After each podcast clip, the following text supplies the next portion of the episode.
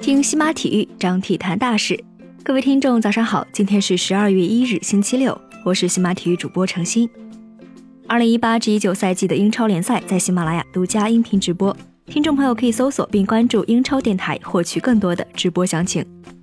今晚的二十三点，英超电台将免费为您带来曼城对阵伯恩茅斯的比赛直播。喜爱英超的听众朋友，请持续关注英超电台。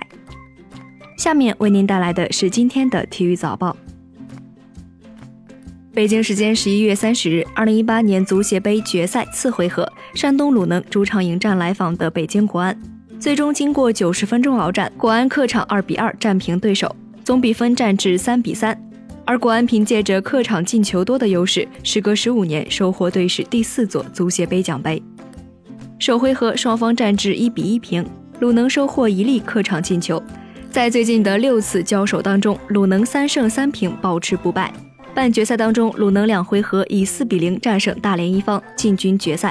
而国安则两回合八比一胜广州富力晋级。杜兰特在昨日 NBA 常规赛对阵猛龙的比赛当中砍下了五十一分，这也让勇士队成为了自一九六二年以来第一支有三位球员在同一赛季分别砍下五十分以上的球队。除了杜兰特的五十一分之外，库里在本赛季对阵奇才的比赛当中得到五十一分，汤普森在本赛季对阵公牛的比赛当中得到五十二分。此前湖人队的杰里韦斯特、阿尔金贝勒以及拉鲁索在一九六一至一九六二赛季当中也做到过这一壮举。北京时间十一月三十日，国际足球历史和统计联合会官方宣布，前皇马主帅连续第二年获得最佳俱乐部教练奖项。而率队获得世界杯的法国教练德尚获得了国家队最佳教练奖项。俱乐部教练评选当中，齐达内获得了两百九十六分，远远领先于第二名克洛普的一百零九分。瓜迪奥拉、西蒙尼和阿莱格里占据前五位当中的剩下三个席位。国家队方面，德尚获得三百零四分，领先第二名的克罗地亚主帅达里奇。比利时主帅马丁内兹、俄罗斯主帅切尔切索夫和英格兰主帅索斯盖特排名旗下。北京时间十一月二十九日，世界羽毛球联合会宣布，二零一九年至二零二五年期间，一共十八项国际大赛的主办国，其中中国占据了四项，包括二零二一年和二零二五年的苏迪曼杯、二零二一年的世青赛和二零二四年的汤尤杯决赛，主办城市未定。而日本将在二零二二年首次举办世界羽毛球锦标赛。北京时间十一月二十九日晚，二零一九男篮世界杯预选赛亚洲区比赛在上海举行，中国男篮以一百零一比五十二大胜叙利亚，这也是中国红队和蓝队合并之后取得的首场胜利。首节比赛，男篮攻势凶猛，打出了三十一比四的惊人比分。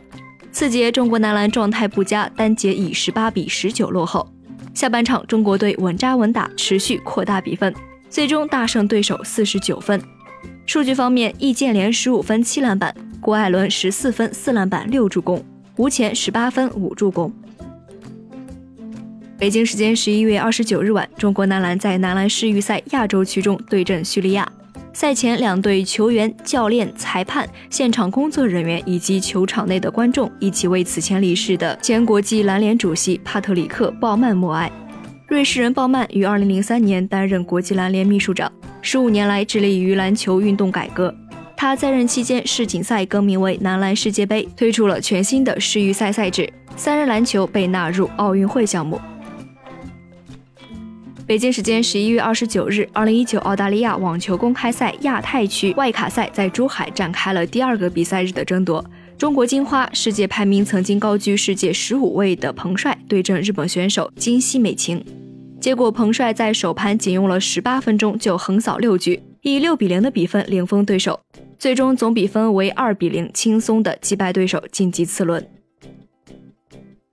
北京时间十一月三十日，美国著名游泳杂志《游泳世界》颁发了二零一八年度环太平洋地区最佳游泳运动员殊荣。中国游泳巨星孙杨第五次获得了环太平洋最佳男运动员殊荣。澳大利亚的凯特·坎贝尔获得了最佳女运动员奖。